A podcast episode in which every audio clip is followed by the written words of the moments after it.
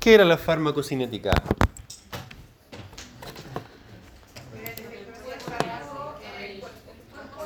El cuerpo sobre el fármaco. Lo del cuerpo al fármaco, eso. Lo del cuerpo al fármaco. Eh, estudia el curso temporal de las concentraciones y cantidades de los fármacos y sus metabolitos, los residuos, digamos, del fármaco, en los líquidos biológicos, tejidos y excretas, así como su relación con la respuesta. Si bien la respuesta es algo de farmacodinámica, tiene que ver con el mecanismo y el efecto, pero igual hay que manejar, o sea, es imposible separar una cosa de la otra. Eh, por lo demás, aquí donde, donde es más prevalente, en esta parte por lo menos, es más prevalente las variaciones del paciente. La, la cuestión es si el paciente tiene sobrepeso, tiene problema de la función renal, o si está deshidratado, etcétera, etcétera. O si tiene algún problema digestivo, por ejemplo, en la actualidad, harta, harta gente que tiene eh, cirugía bariátrica hecha, la absorción de todo, alimentos y fármacos también va a estar, puede estar deteriorada, ¿cierto? Eh, cuestiones que hay que tener entonces presentes para. Eh, uno, como el, como el chiste, ¿no? Eh, ¿cómo, ¿Cómo sabe la aspirina que tiene que llegar a la cabeza para hacer efecto ahí? ¿Lo, lo, has visto, no? O el típico medio. ¿Cómo, cómo lo ven para saber dónde tiene que llegar para que no me duela? Una cosa así. Eh, imaginémonos el movimiento del fármaco en nuestro cuerpo con un comportamiento más o menos, porque hay, ciertas variaciones, pero más o menos así. Una sustancia que conforme va pasando el tiempo, va entrando poco a poco en nuestro organismo, va atravesando un cierto umbral a partir del cual empieza a haber efecto, de modo que si no lo alcanza no hay efecto, eh, o bien que se pase para otro lado, digamos, esto ya hay exceso de dosis y con ello también posiblemente exceso de efecto. Ahora, no siempre la presencia del fármaco determina efecto, porque como pueden ver acá, ¿cierto? si no paso ese umbral de acción, umbral de acción parecido como el de la neurona, eh, no hay efecto, pero sigue habiendo fármaco, como dije hace un rato. Y eso, por supuesto, tiene implicancias, porque si yo me confío, como decía Rodrigo, si no hay, fal si no hay efecto, y yo, digamos, sin miramiento va a lo mejor la función renal del paciente u otros aspectos, voy y le doy más dosis nomás, y me puedo ir para el otro lado con facilidad. Entonces, lo primero y lo más básico es recordar que el fármaco se mueve, digamos, de cierta forma en nuestro cuerpo y tiene un comportamiento más o menos así, ¿cierto? Alcanza un máximo, después de cierto tiempo y después va decayendo hasta que, bueno, finalmente, cumpliéndose las vidas medias, el fármaco desaparece. Pero hay un movimiento, ¿cierto? Y se va acumulando, de hecho, si uno no tiene cuidado de ir dosificando conforme pasa el tiempo. Lo bueno es que los fármacos más modernos pueden usarse una vez al día y tienen una vida media suficiente para hacer el efecto deseado. Los beneficios de la modernidad. Uno quiere, ¿cierto?, que el fármaco llegue y haga el efecto como corresponde. Ni mucho, ni muy poco. Recordemos entonces, farmacocinética es lo que mi cuerpo le hace a la sustancia y esa acción eh, de mi cuerpo hacia la sustancia se resume en cuatro tiempos, digamos, o cuatro subcapítulos, digamos, de la farmacocinética que son, no sé si lo recuerdan, parecido, pero no. Absorción, absorción, absorción, distribución, metabolización y excreción. La farmacocinética es todo, digamos, estas cuatro cosas, que a su vez dependen de de, del funcionamiento de los sistemas de uno, ¿cierto? La absorción depende del funcionamiento de qué cosa. En un, en un, paciente se va a absorber bien el fármaco siempre y cuando lo sea el paciente, ¿cierto? Primero que todo depende de la dosis, de la, de la vía de intención, perdón, que. Por la vía oral, ¿cierto? Si tengo un tubo digestivo indemne, un aparato fonológico y estomatognático indemne también, una persona de más edad que tiene problemas eh, de victorio, es plausible que tenga problemas también para dividir el fármaco y llegue menos, ¿cierto? Insisto con el punto de que adecuarse al paciente. La distribución del fármaco. ¿Ah? El tema de la proteína plasmática, por ejemplo, súper bien, muchas gracias. La metabolización. De, de, en general, ¿de qué depende la metabolización? Como lo primero que se nos ocurre no es lo único. Pero lo primero que se nos ocurre es el hígado. ¿Cierto? Hay más cosas, pero el hígado es habitualmente a lo que, a lo que damos siempre. ¿Y la excreción? Pensamos el tiro en los riñones. No es lo único, pero lo primero que se nos ocurre no está incorrecto del todo. Eh, vamos viendo, digamos, cada una de... Eh, ahí está lo que, lo que le estaba diciendo recién, la intensidad de cada proceso. Pensemos en el paciente, lo que tiene, si está sano o no está sano, si tiene patología o no. Como les decía, a lo mejor alguien con problemas de glutorio, alguien con cirugía bariátrica, que tiene su tubo digestivo intervenido, va a ser distinta la absorción, lo que no significa necesariamente que la respuesta sea distinta, pero tendré que yo estar atento. Yo a los chicos de pregrado siempre les digo que hay que ser mal pensado. Hay que ser mal pensado. Y uno tiene que adelantarse a, las cosas, no esperar a que pasen. Uno tiene que ocurrírsele de antemano, idealmente, antes de que, para prevenir las complicaciones. Y por último, para estar más atento en el seguimiento. Sí, esa es una de, las, de las cuestiones que uno a veces no hace, que es seguimiento de los pacientes. ¿Cierto, señorita? Los médicos no seguimos a los pacientes. Que se vayan nomás. Craso error, pero bueno, algún día espero, espero que cambiemos en ese sentido. Ya, la, el concepto de biodisponibilidad, que aparece en todas partes, en la literatura, etc., hace referencia a la fracción activa del fármaco.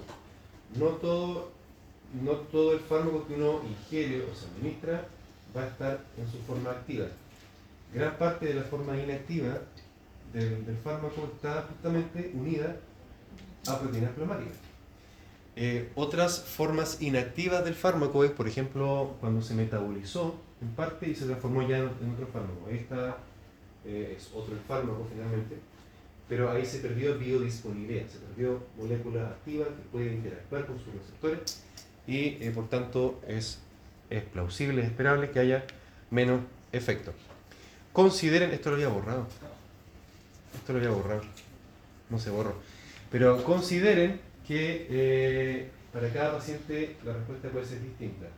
Y consideren esto que estaba aquí, lo que sí quería mostrarle, que eh, el paciente puede tener patologías que cambien en cómo se distribuye el fármaco en todo el organismo. Una persona con insuficiencia cardíaca, por ejemplo, tiene un problema de distribución, evidentemente. Una persona con problemas hepáticos también, o problemas renales, pero no solamente las enfermedades, sino que también las cuestiones fisiológicas. Los niños, conforme van avanzando en el crecimiento, tienen distintos compartimentos corporales, distinta agua corporal, distinta grasa corporal.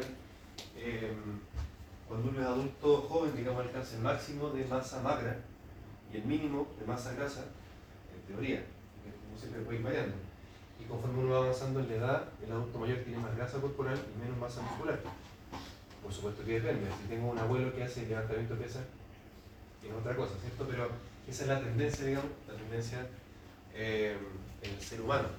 ¿Por qué, ¿Por qué, a la mujer le hace más mal, digámoslo así, el, alcohol que al hombre?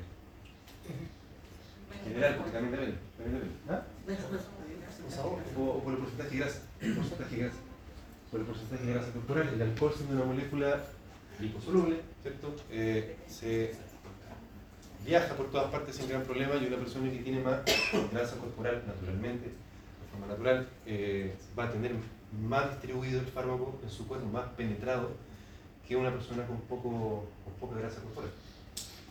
Similar pasa con muchos fármacos sedantes que se ocupan, eh, donde el caso del DCPA, por ejemplo, que se queda pegado, entrenado, digamos, en el tejido adiposo y se va liberando poco a poco.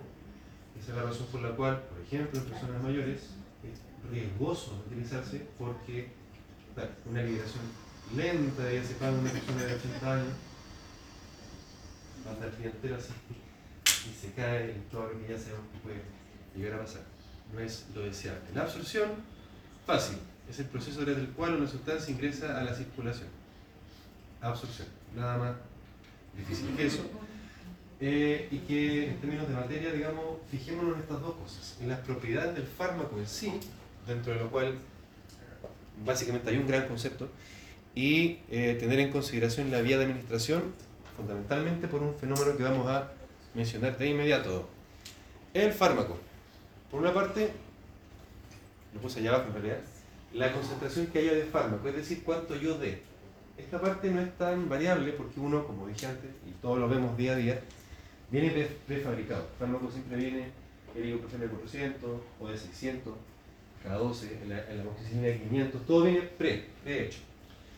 Pero siempre puede darse la posibilidad en la cual yo tenga que adecuar a individualizar a cada paciente. Y esto de acá arriba sí que sí que es importante para reforzarlo. La solubilidad del fármaco, que tiene que ver con... ¿Se acuerdan de los fosfolípidos de membrana? ¿Cómo eran los fosfolípidos de membrana? ¿Y cómo, cómo se organizaban en la membrana? Una bicapa. Era una bicapa, ¿cierto? Y esa bicapa, ¿qué, qué Una parte polar y otra. Anfipático. Ah, ¿cierto? Que tenía doble, una parte que era hidrofílica y otra parte que era hidrofóbica, ¿cierto? La hidrofóbica era las colitas, ¿cierto? Por eso las colitas se quedan parejas. Y las cabecitas. Bien. eh, hidrofóbica o lipofílica. Hidrofóbica o lipofílica o liposoluble. Eh, y a la inversa, hidro, hidrofílica o lipofóbica, digamos. Eh, y eso sí cambia, sí cambia el cómo se desplaza, digamos, cómo se desplaza el fármaco en el organismo, porque las drogas liposolubles atraviesan barreras con mucha mayor facilidad versus las hidrosolubles. Son más, eh, tienen más potencial de atravesar todas las barreras, incluyendo la barrera, ¿cómo se llama? La hematoencefálica, o también la barrera placentaria. Muy bien. Eh, un ejemplo de esto, un ejemplo cotidiano. ¿Sí o no que siempre se dice que la plantita esta pega más cuando se toma con leche? Ah, con mantequilla. Por la mantequilla, ¿cierto? Porque la molécula es- se, eh, se transporta mucho más fácilmente en un vehículo graso, porque la molécula es liposoluble. Bueno, y por eso también que tiene efecto a nivel central, porque puede atravesar la barrera hematoencefálica, porque tiene una liposolubilidad que le permite. Bueno, aparte de la liposolubilidad, las moléculas más pequeñas también tienen facilidad de atravesar la barrera hematoencefálica, por eso llegan, llegan arriba. Habrá sustancias que uno quiere que lleguen allá arriba y otras que no. La- todas las anestesias uno quiere que lleguen al cerebro. Entonces son moléculas que tienen que ser de cierto tamaño, de cierta liposolubilidad y otras que sencillamente no. No queremos que lleguen allá arriba. Los antibióticos, por ejemplo, no nos, no nos sirve que lleguen allá arriba, salvo los casos de meningitis, encefalitis, etc. Pero no es la regla general. Eh, la otra era la dosis, ¿cierto? Que lo que uno ocupe con el paciente. Respecto de la vía de hay muchas, muchas, pero lejos la más ocupada, ¿cierto? Es la vía oral, donde, digamos, tengamos en mente, la comparación de la de administración por excelencia, la que da un 100% de biodisponibilidad, es la vía endovenosa. ¿Por qué? No sé si le mencionaron, la definición dice, biodisponibilidad es el fármaco en la sangre. La absorción del fármaco hacia el torrente sanguíneo. No cuando me lo comí, sino que cuando... Porque el fármaco se estudia en concentraciones plasmáticas. Entonces, absorción se considera cuando el fármaco pasa el torrente sanguíneo. Y eh, en el caso de la vía oral, la administración o la, la absorción es menor a la vía endovenosa. La endovenosa me da 100% de biodisponibilidad, pero la oral no. Por este gran por varios motivos, pero el principal tiene que ver con el efecto de primer paso hepático. ¿Se acuerdan de eso? Bueno, esto hay que tenerlo en consideración porque eh, necesariamente cuando pasa por el hígado, acá, cuando pasa por el hígado, eh, algo de ese fármaco se pierde. Por tanto, ese preparado tiene que venir, digamos, tiene que contemplar ¿cierto? una cierta cantidad que sabemos que se va a perder cuando pase por toda la vía digestiva y sobre todo por el hígado para llegar a la circulación. Acá hay un ejemplo de una sustancia cualquiera donde la persona ingiere 100 miligramos y a nivel intestinal, por todos los procesos propios del intestino, eh, la digestión por las enzimas pancreáticas, la interacción con las eh, sustancias de las bacterias, etc., se pierde un 20%, que se elimina por las excretas. Y se absorbe el 80%, el cual es posible encontrar en la vena porta. ¿cierto? 80 miligramos de los 100 que se ingirieron al comienzo, ¿cierto? Y según este, este monito, nos están diciendo que para esta sustancia en particular, un cuarto de la cantidad del fármaco que pase por el hígado se va a perder. Perdón, se va a absorber. Eh, Un cuarto de los 80 son 20. Entonces, esa es la cantidad que va a pasar la circulación sistémica. Y el restante va a inactivarse. Este fármaco va a ser un metabolito que cuando ya llega donde nosotros, digamos, pensando en el desarrollo del fármaco, son metabolitos inactivos. Metabolitos inactivos. Pero perfectamente podría ser que un metabolito sea activo, haga lo mismo que el fármaco original, haga lo mismo pero más o menos intenso o haga una cosa completamente distinta. Eh, ahí entra el concepto de. Viene más adelante, ¿no? Venía más adelante. El concepto de. Espérame. Ya, fin.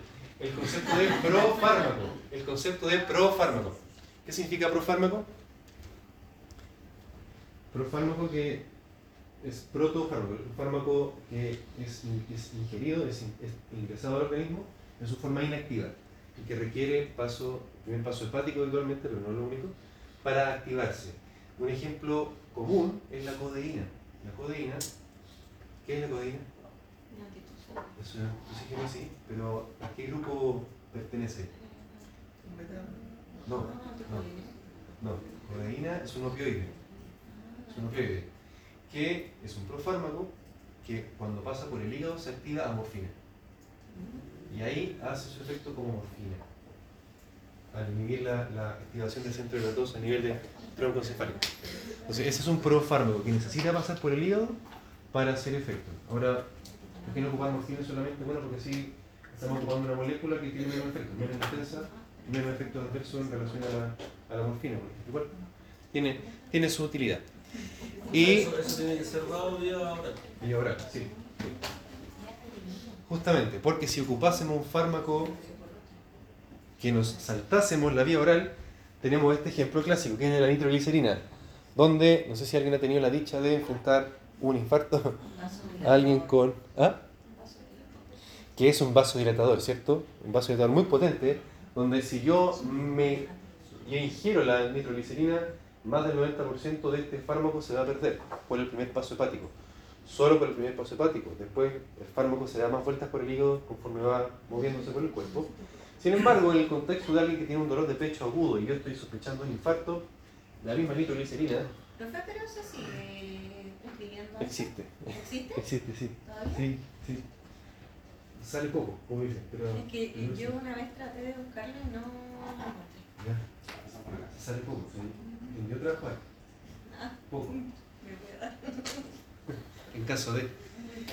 Eh, eh, Claro, que en el fondo, en la era moderna de la cardiología, los pacientes que tienen esto tienen que estar reactualizados. Entonces sale poco. Igual uno tiene gente. Esta semana, de hecho, tuve un paciente más de 80 años que tiene aquí una reacción y está fuera de casa. Así que, pobrecito, le digo consumir glicerina. No, Existe. No es mala idea. Eh, la cosa es que si uno se lo pone bajo la lengua, un territorio que está muy irrigado, pasa directo al torrente sanguíneo sistémico. Entonces me salté el primer paso hepático. Y en los niños también en la vida rectal. Eh, sí, bueno, en adultos también. No es agradable para nadie, No, sí, pero, pero, en pero los también en la vida rectal, sí. Sí, porque por ejemplo tengo un paciente que convulsiona y diazepam Me voy. Y no tengo, no sé dónde pinchar al paciente, por último, intrarrectal y, y corto la convulsión. Sí, como los niños en la fiebre. Así es, sí. En ese momento, en momentos como eso uno quiere salir, necesita y después se hará control de daño, todo. Bueno, distribución. Es la dispersión del fármaco por todos los, por todos los compartimentos. Y acá entra eh, lo que, bueno, la que se. Aquí, espérame. Voy a saltarme a. Ya. Lo que decía nuestro compañero Rodrigo. En la distribución, en la distribución de un fármaco, eh, uno de, de los factores importantes está el porcentaje de unión a proteínas plasmáticas. En el plasma la proteína más abundante es la. ¿Cómo se llama? La albúmina. Hay globulinas, hay muchas cosas más, pero la más abundante es la albúmina. Y las, los fármacos en general, bueno, se pueden unir a más de una proteína, pero la que es más importante es, por, tema de cantidad, es la albúmina. Eh, ¿Y por qué es importante? Porque como bien dije hace un rato, la que va unida a proteínas plasmáticas en la sangre está inactiva, está como en reserva. Eh, de modo tal que hay que considerar, este monito dice acá eh, intestino, ya, ignórenlo, esta parte de arriba está mal, pero el monito me sirve. ¿Por qué? Porque acá me están diciendo que hay un fármaco ¿cierto? que viaja unido a proteínas plasmáticas y este fármaco unido a proteínas plasmáticas no, no puede interactuar con sus receptores, sino que tiene que soltarse para interactuar con sus receptores. Y todo fármaco viaja en nuestro cuerpo con un determinado porcentaje de unión a proteínas plasmáticas. Hay fármacos que tienen, no sé, 60%, 70% de unión a proteínas plasmáticas, 20%, etc. Eh, ¿Qué tanto se una o no eh, va a determinar cuánta cantidad de fármaco queda como en reserva, ¿cierto? En todo momento. Y eso puede ir influyendo, por ejemplo, la vida media total del fármaco y de la duración del efecto o no. Lo cual lo lleva a pensar también, si tengo un paciente que tiene problemas de producción de las proteínas plasmáticas, ¿va a cambiar la respuesta al fármaco o no? Por supuesto, porque va a cambiar el porcentaje de unión se mantiene, pero la cantidad total del fármaco va, va a variar, ¿cierto? Va a variar. ¿Algún ejemplo de, de gente que tenga problemas de, pro- de producción de proteínas plasmáticas? Cirrosis, cirrosis. Las personas con problemas hepáticos crónicos, ¿cierto? Personas con desnutrición. En los tiempos actuales donde tenemos cada vez más problemas de salud mental. Las personas con trastorno de conducta alimentaria, por ejemplo, anorexia, que no, no ingieren. Las personas de más edad, las personas con cáncer también que tienen menos albúmina plasmática por una cuestión de producción, etc. Entonces, como que se nos abre la- el panorama y se hace un poco más complejo de lo que uno pensaba. Eh, atrás le está comentando algo donde eh, este ejemplo enuncia la diferencia de estos dos fármacos, diazepam y tetracyclina, donde el diazepam es una ¿qué es? Benzodiazepina, y las benzodiazepinas son muy liposolubles. Atraviesan la barrera hematoencefálica, que es lo que queremos que hagan para que arriba hagan su efecto. Sin embargo, eh, como es liposoluble, queda mucho más depositado en tejido adiposo en comparación a, en este caso, a tetraciclina. Eso da lo mismo, lo, importante es el hecho de que se deposite en tejido adiposo. Porque, reforzando lo que dije hace un rato de la persona mayor, a la cual le damos alprazolam, clorazepam para dormir, digamos, en él la acumulación de fármacos no es la misma que en uno que tiene 30, 40 años, etc. Y eso, eso perpetúa evidentemente que la respuesta va a ser más prolongada en el tiempo con todas las complicaciones que eso, que eso tenga.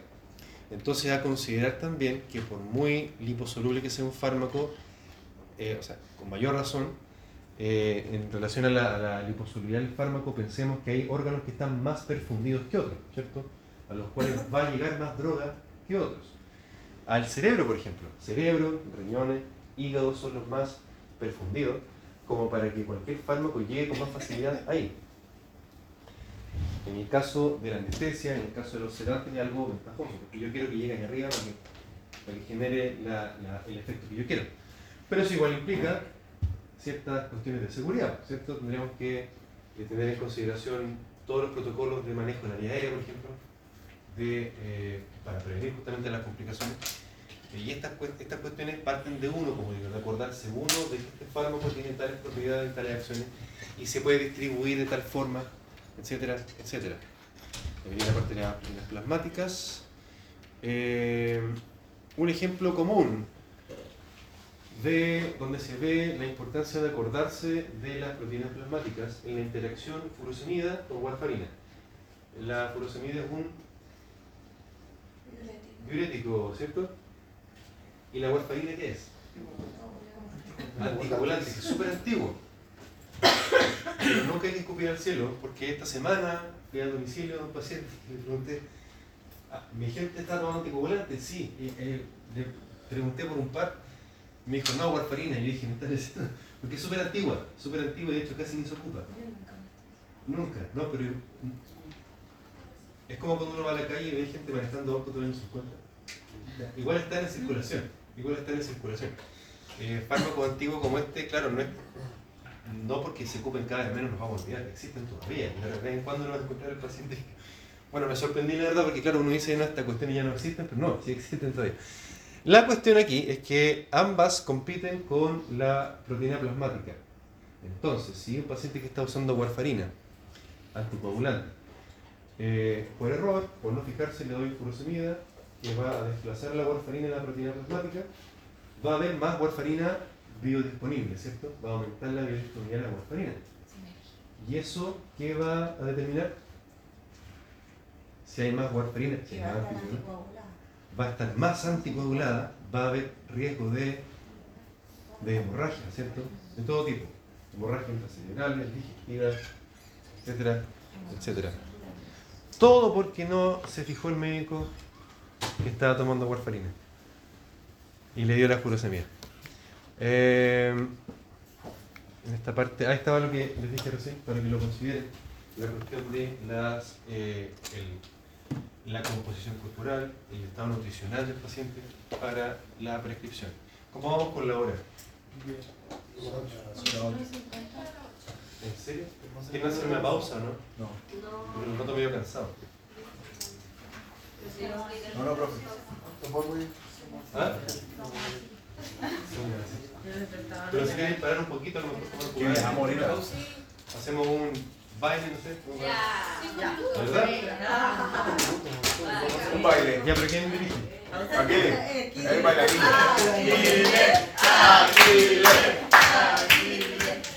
Censo de Spider-Man al ataque. No, es una, es una opción nomás, no se sientan obligados, pero. Ya, hagamos la pausa. Te- eh, ¿Terminemos con esto?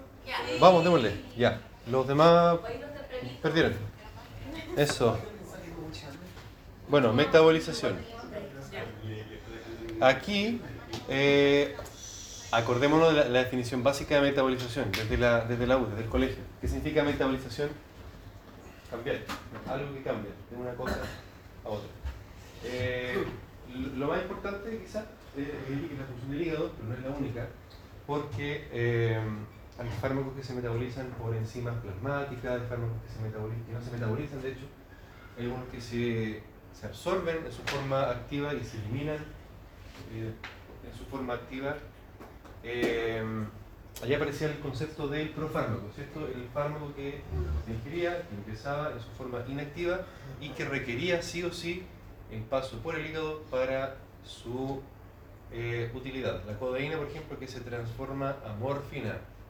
Ahora en el hígado hay otra cosa importante que recordar, que quizá en la química el día a día no es tan relevante porque uno no lo anda diciendo, pero es parte de las cuestiones que uno tiene que acordarse como profesional, que este gran grupo de enzimas que se llama P450, ¿cierto? La gran familia de enzimas microsomales que se llama citocromo P450, que es una macrofamilia, y tiene muchas, muchas subvías, dentro de las cuales las dos vías, es decir, conjunto de enzimas, más importantes son la 3A4 y la 2D6, o sea, la más frecuente, pero no es una cosa que, que uno ande eh, toda la vida pensando en esto, pero es importante acordarse que existen, porque hay fármacos que van a inducir o frenar el funcionamiento de dichas vías.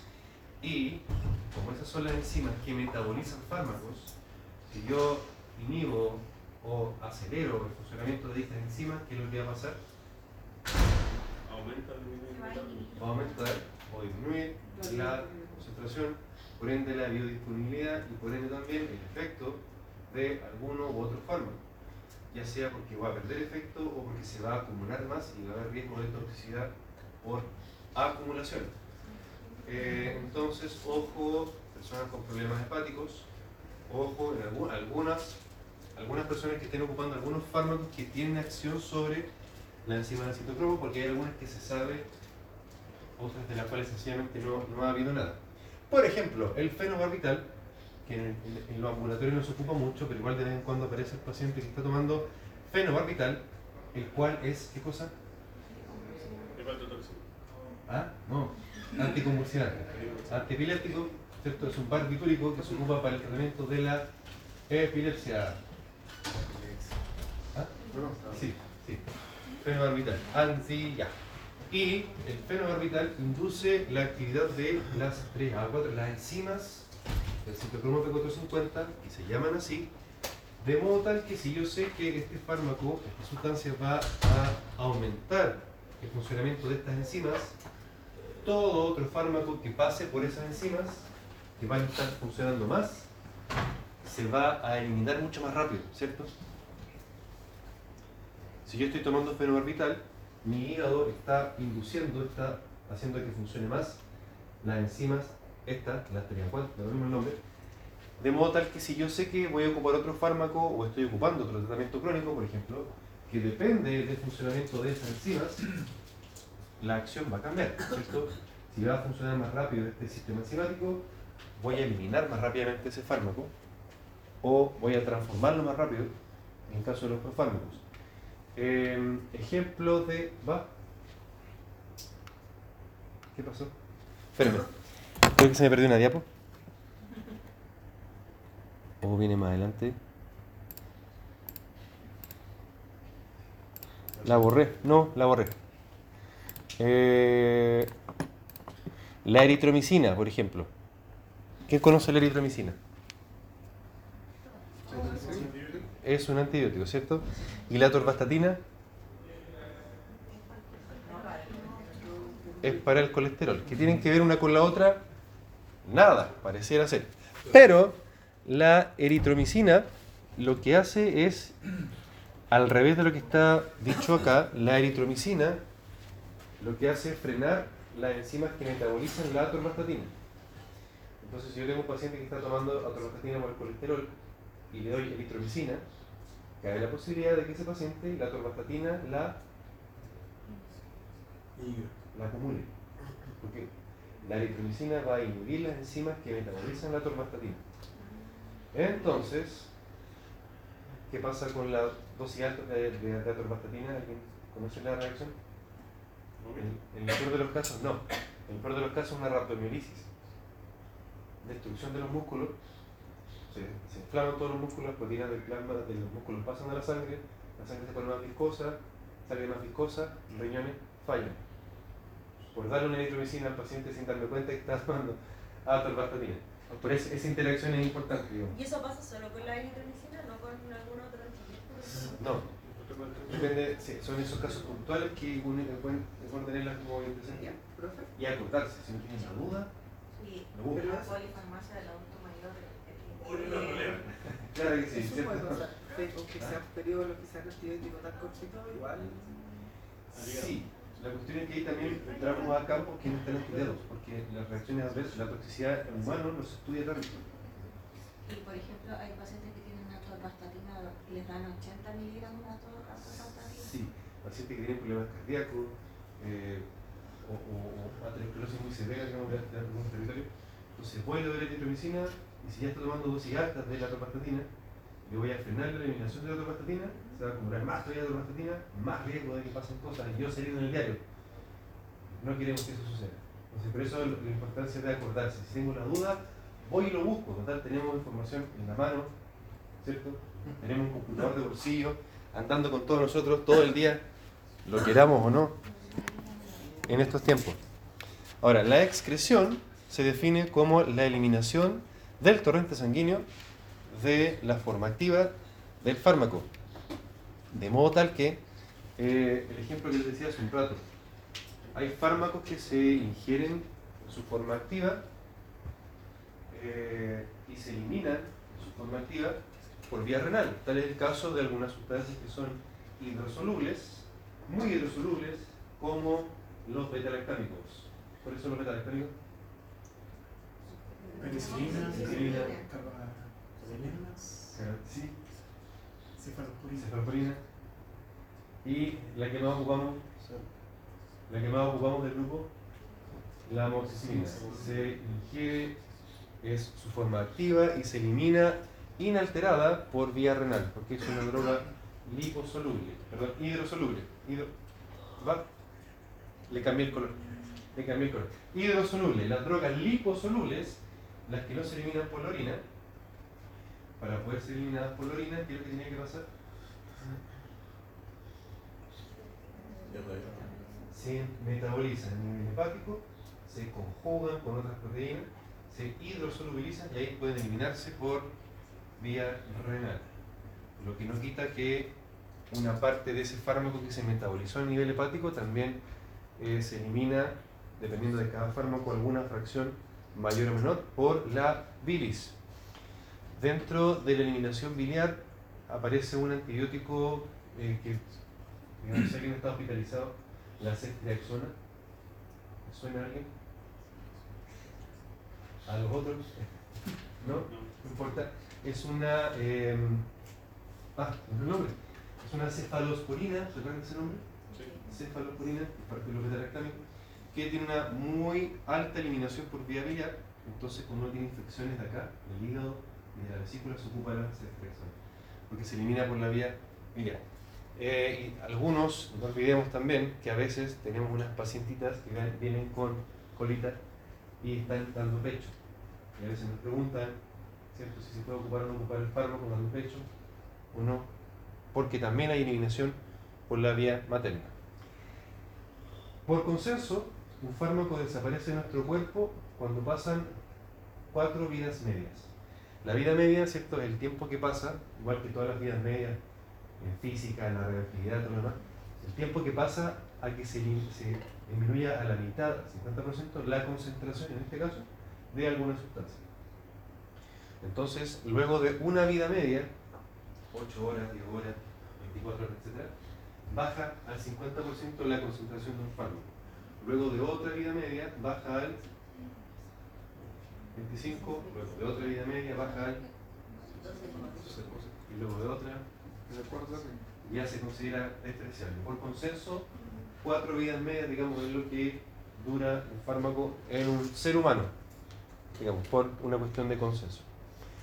Eh, y eso es importante, por ejemplo, en el caso de las benzodiazepinas, donde, bueno, el mecanismo es el mismo, eh, pero lo que cambia entre una y la otra, el diazepam y el lorazepam, es la velocidad a la cual hace efecto y desaparece.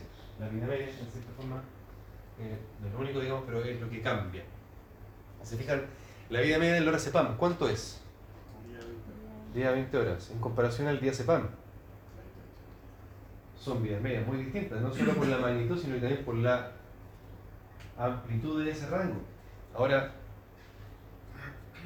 consideren también que si hay rangos tan amplios es porque hay pacientes que responden muy distintos, en los cuales se estudió ¿cierto? La, la sustancia, eh, por mucho que el diazepam sea súper seguro, según varias mediciones, digamos, el diazepam es súper seguro como droga, la posibilidad de matar a alguien con diazepam es muy baja en comparación a varios otros fármacos, pero, pero, eh, pero eh, es súper variable la respuesta de una persona a otra y en gran parte tiene que ver con la cuestión que les decía hace un rato y que se lo refuerzo para que lo recuerden porque personas mayores que tienen más porcentaje de grasa corporal y que usan apasto o no para dormir la pastillita ¿ah? clonazepam, diazepam, que usan apasto el riesgo de que vayan acumulando finalmente día tras día la dosis de diazepam es importante y un cerebro que está continuamente bajo la acción de benzodiazepinas, ¿qué es lo que empieza a pasar? La demencia, ¿no es cierto? Entonces, también mencionarles eso para que lo tengan presente porque creo que nunca es mala oportunidad para pesquisar situaciones de riesgo como esa y tratar de hacer algún, algún ajuste, alguna orientación, etcétera, porque también por el Alzheimer y otras demencias es un gran problema de salud pública que tenemos encima. Esto es farmacocinética. ¿Alcanzamos a partir con farmacocinética? La próxima. Do- eh, doctor, usted Una buena Profe, para que entre Para que, para que se procese así. Ya, bueno, ya. Pero estuvo interesante todo. Ah, qué bueno. Ah, agradecerle la participación de aquí. Sí, ah, acá. Bien, entonces pasamos a la lista, ¿no? Más. Ya, ya, bien. Entonces muchas gracias por su atención, por su paciencia. Súper bien. Estaremos viendo la próxima domingo. Fin de semana largo. Fin de semana largo. Bien, nos vemos entonces el otro jueves online. Muchas gracias. Ah, voy online. Sí, voy online. Bueno, el, correo lo notaron, ¿no? Cualquier cosa. Ya no, damos el Sí. Ah, ya, ya bueno. No, eh, va a en la grabación. Ya también está el libro, pues sí, ya. Pues, chao. No, buen día, ya. Vamos, ¿qué va? ¿Qué?